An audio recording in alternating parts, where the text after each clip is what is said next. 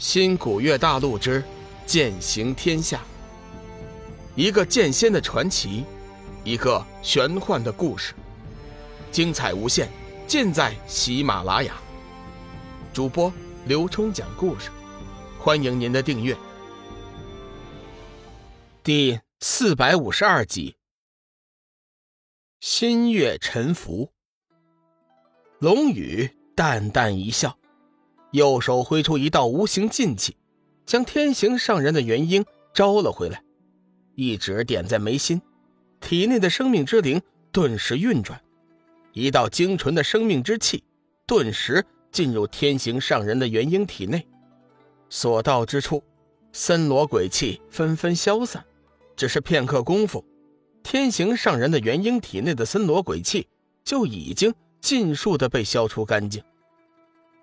天行上人顿感元婴体内舒畅无比，再次叩首谢恩。天博上人眼见师兄体内痛苦消失，心中大喜，微微转身，急忙向龙宇道谢。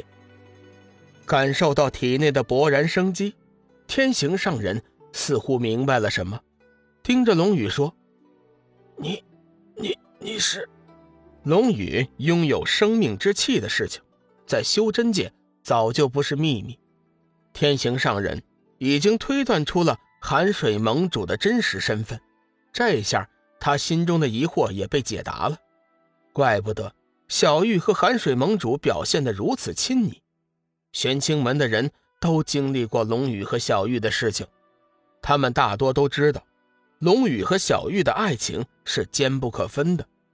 实际上。目前修真界已经有部分人在猜测寒水盟主的真实身份，不过没有证据，他们谁也不敢乱说。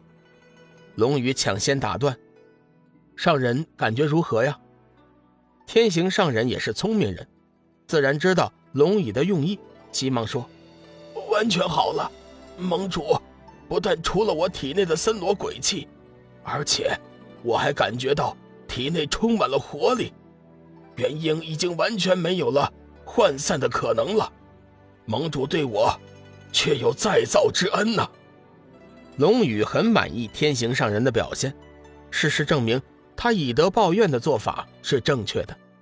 随后，几人商议了一下如何揭穿天机子师徒的计划，最后决定在明天早上由龙宇出面，将在家的长老掌教全部集合在玄清大殿。到时候，天行上人的元婴当众揭露云翔和天机子的恶行。最后，龙宇将海魂玛瑙交给了天行上人，并且传了他一套清风收藏的散仙心诀。天行上人感动无比，叩首不已。若不是冷若轩强行阻拦，天行上人八成能磕上几天。回到自己的房间。小玉和龙宇把明天的事情又做了一番细致的推敲，甚至考虑到了太虚尊者先使出现的情况。第二天，太阳刚刚升起，龙宇传讯给志远，叫他通知在家的长老长教，尽数的到玄清大殿集合，有重要的事情要商议。众修真自然是不敢怠慢，尽数到齐。天机子隐约觉得气氛有点不太对劲，他甚至感应到了一丝危机。他本想趁龙宇和小玉没来之前溜走，但是转念一想，自己如果真的就这么走了，付出后的重重努力也就全部都白费了。就在他犹豫之际，龙宇、小玉、志远连同天博上人冷若轩一起出现。天机子眼见天博上人后。心扉一阵狂跳，感觉将会有大事发生。龙宇和小玉并肩而上，登上了黄金宝座。天博上人和冷若轩则站在大殿中央，冷冷地看着天机子。天机子被两人看的表情极不自然，到最后只得微微转头，不再理会两人的目光。众修真和盟主见礼后，顿时肃然一片，等候盟主的吩咐。通过这几天的表现，龙宇的能力得到了极大的体现，大部分的修真对龙宇的盟主之位已经心悦诚服，尤其是操练阵法的几位长老，对龙宇的才能更是敬佩不已。龙宇所传的阵法深深的折服了众人，他们惊奇的发现，经过阵法的组合，每一个修真的力量都得到了几何倍的放大。如此一来，在未来的大劫中，他们也就多了一份保命的可能。龙宇脸色一寒，目光转向天机子，说：“天机长老，你可认识这位天博上人？”天机子暗叫不妙，龙宇果然要对自己下手了。今天的事情明显就是在针对自己，只是不知道他将天博弄来有什么用处。事到如今，天机子也只好沉着小心的应付。他微微抬头。看了一眼天博上人，说：“自然认识，此人乃是我玄清门的叛徒。此时他应该在后山禁闭洞忏悔，不知盟主召他来是何意思？”众人闻言，这才注意到和冷若轩一起站立的老者，居然就是玄清门的六大首座之一的天博上人。大殿中。顿时议论纷纷。当初，天博上人背叛玄清门，勾结鬼门的事情，众修真也是有听说过的。没想到他现在还活着。昊天鬼圣的眼中闪过一道金光，走上前，冷冷地说：“是我低估你了，我以为你早已经魂飞魄散，没想到你已经化解了鬼胎。”天博上人神色一凛，毫无畏惧。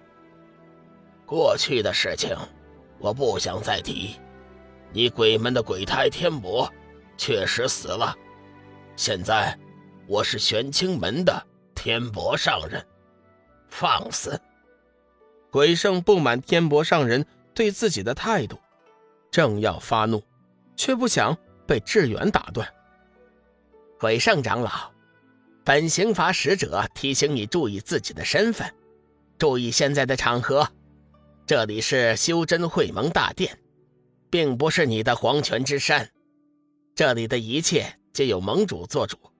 你若再敢擅自发言，别怪我出手刑罚于你。说着，志远周身金光大放，脚底莲台闪现，身后升起一道金色佛轮。头顶六个金光闪闪的佛家万字慢慢升起，整个人看上去宛如上古佛陀，气势惊人。鬼圣眼中闪过一道寒光，似有不甘，但是也不敢造次，只好恨恨地看了一眼天博上人，向后退去。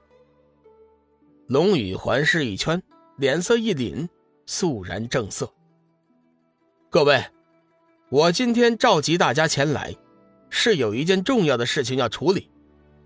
会盟之初，玄清门天行上人惨遭毒手，想必各位还记得此事吧？亲爱的听友，大家好，我的新专辑《彩身鬼事》已经上架了，是一本恐怖悬疑的书，请大家有空去听一下。希望大家呢能够。点赞、订阅、评论，谢谢大家。如果手里有月票的，也可以呢，投上你们宝贵的一票。